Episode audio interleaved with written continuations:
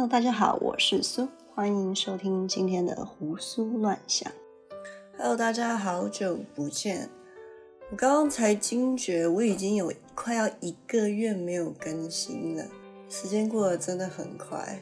可能是因为这边天气变冷的关系，然后整个人就变得懒洋洋的，所以就一直拖，一直拖，一直拖，所以变得有点倦怠。在这边先跟大家说一声抱歉。那今天来聊点什么呢？今天来聊聊做决定这件事。我们每个人每天都会遇到各种大大小小的选择题，从一早起来睁开眼就会开始犹豫：哎，我今天要不要起床上班，还是装病请假就算了？如果我们决定起床上班了，然后就会开始想：哎，早餐要吃什么啊？要开车还是坐捷运去上班？衣服该穿什么？诸如此类的小型选择题，每天都不断的在上演着。美国康奈尔大学做过一项研究，研究人一天大约会面临到多少的选择。研究结果十分惊人，答案是三万五千个。当然，这三万五千个决定里，大部分的选择都是在无意识间完成的，都是靠着习惯啊跟潜意识来运作。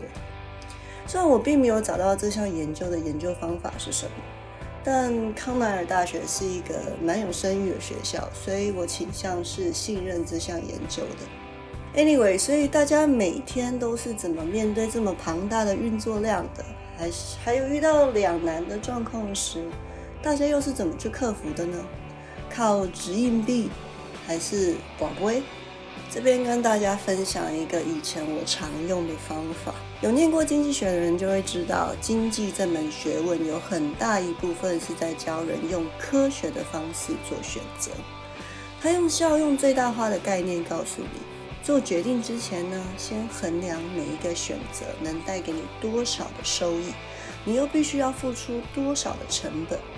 收益减掉成本，就是做这个选择的利润。当然还少不了风险啊，跟机会成本这个两个重大的因素。反正就是加一加，减一减之后，计算出所有选择的利润。该怎么选择就很清楚明了，当然就是选那个利润最高的。而这个利润的单位呢，通常是时间或是金钱。这两个东西可以说是人类最重要的资产，而且两者之间呢，可以很轻易的做转换。用时间换取金钱就是劳动嘛，但用金钱去换取时间，很常呈现的方式就是我们现在所谓的便利。拿最贴贴近大家生活的服务来说吧，便利商店本身就是一个很好金钱换时间的例子。比起量饭店，便利商店所卖的东西基本上都会贵上一点，这是大家都心知肚明的事情。但并不会阻挠我们走进去消费，因为方便嘛，省时又省事。当我在学完经济学这套做决定的方法时，我觉得，哎，这真的太神了，真的超级好用，做什么决定都可以用，得出的结果，嗯，也都还不错。直到我碰到了这么一个难题，让我回头去检视这几年做决定的。方法似乎有一点点太安全了。这项难题呢，是我妈抛给我的。记得那一天，我跟我爸妈出去吃饭，吃的还是那种好一点点的那种自助餐。等到大家都拿完餐啊，坐下来准备要吃的时候，我妈突然没由来的就抛一个问句给我。她说：“哎，你想不想要出国念书？”我那时候心里想说。你要干嘛？你有什么企图？为什么这么突然？毕竟我那个时候的状态就是在两个工作衔接的中间，算是半被挖角到另一家公司，然后新的公司薪资啊、福利更好，老板也很愿意栽培我。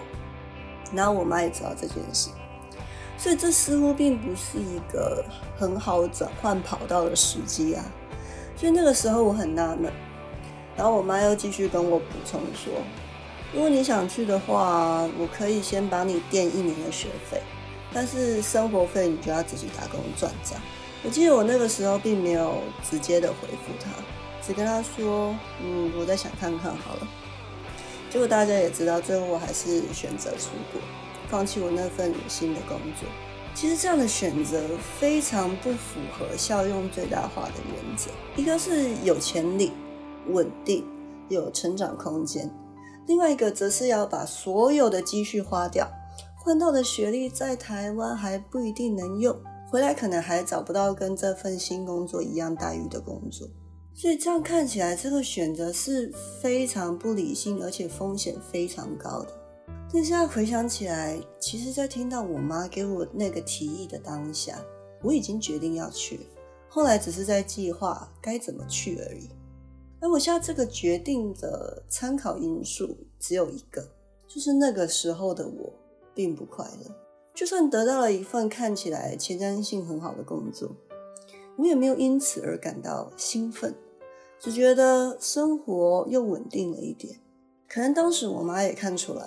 所以才会给我这样一个提议吧。所以经过这件事情之后，我开始重新检视自己做决定的方法，因为我发现这套方法虽然可以替我选出好的决定，但同时却也替我过滤过滤掉了那一些勇敢的决定，而那些勇敢的决定，往往都是塑造我之所以为我的关键因素。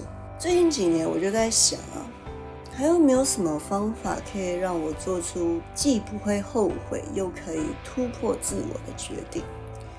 想着想着呢，我就归纳出了一个终极策略，就是凡事回归本质去思考，把一件事情像洋葱一样剥开，化繁到最简。很多事情其实没有那么复杂，答案也近在眼前。那什么是本质呢？这个词听起来有一点呃假规假怪，像是只有哲学家才会用的词，跟我是谁呀，我在哪里呀，我又该往何处去，有异曲同工之妙。但说白了，其实就是做任何事情的终极目的，也可以说是做这件事情的初衷，或是个人的核心价值。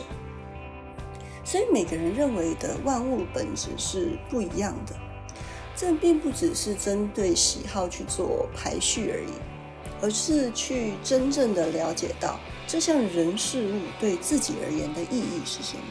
就拿我刚刚工作的例子来说吧，前一阵子我就一直在琢磨，人到底为什么要工作？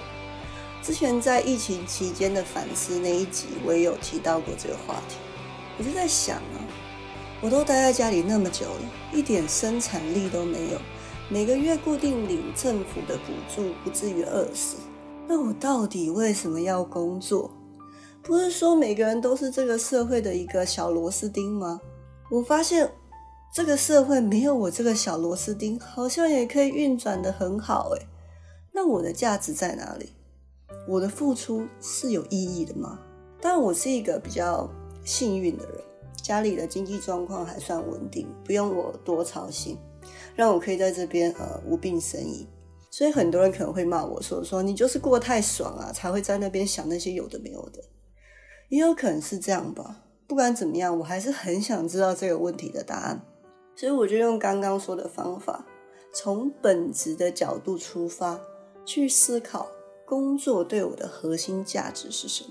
然后我就想到了，哎，我好像可以用心智图的方法来帮我整理思绪。嗯，不知道心智图的人可以上网查一查，它是一个运用很广的工具，可以帮大家呃做脑力激荡啊，或者是就是反正就是一个很好用的工具。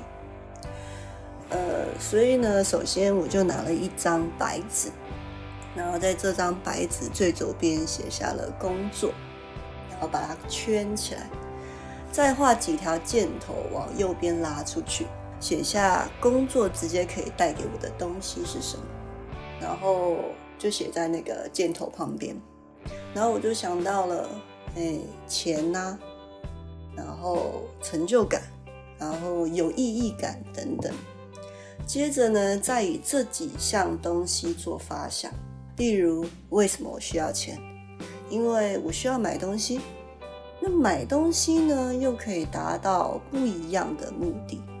像是买东西啊，有可能是为了解决我的生存问题；但买 iPhone 呢，可能就是为了解决我的虚荣需求，或者是与他人连结的需求。反正不管怎么样，就是把它们一一的展开来列出来之后呢。我发现结果跟效用最大化所做出来的结论很不一样。除了生存之外，我发现这些结果呢，最后都会引申到一种感觉，不管是成就感也好，虚荣感也好，还是安全感也好，都是心理层面的欲望。看到这个结果，我是觉得蛮好玩的啦。最后呢，我就从这十几个结果中挑出了三个我觉得最重要的东西，作为我工作的本质。之后如果遇到工作的选择题时，我就会用这三个本质作为指标，去衡量这个是不是对我最好的选择。当然不可能把人生做的每个选择啊都走这套流程得出结论，这这太烧脑了。我刚是做工作那张心智图，就花了我三天的时间，那个结果我还不是特别的满意。我一直在想，这个目的的背后是不是还有其他的目的？我想的够不够彻底？会一直想要把它想得更清楚、更明白一点。但我觉得遇到那种很大的人生难题，就是人家俗称的人生转泪点。我是觉得很值得花那个时间跟精力去把这张图画出来，因为我觉得在这个厘清的过程中，不但会更了解自己，也会对自己的决定更加有信心。用鸡汤式的说法，就是会让你的心更强大，也不容易在事后去后悔。而这个方法呢，我也把它应用在理解人类各项活动上。像我最近在学投资理财，我就在想啊，投资的本质是什么？投资最原始的目的是什么？而现阶段的我的想法是，我自己有一些闲钱，然后呢，我觉得与其放在银行让通货膨胀吃掉吃掉它的价值。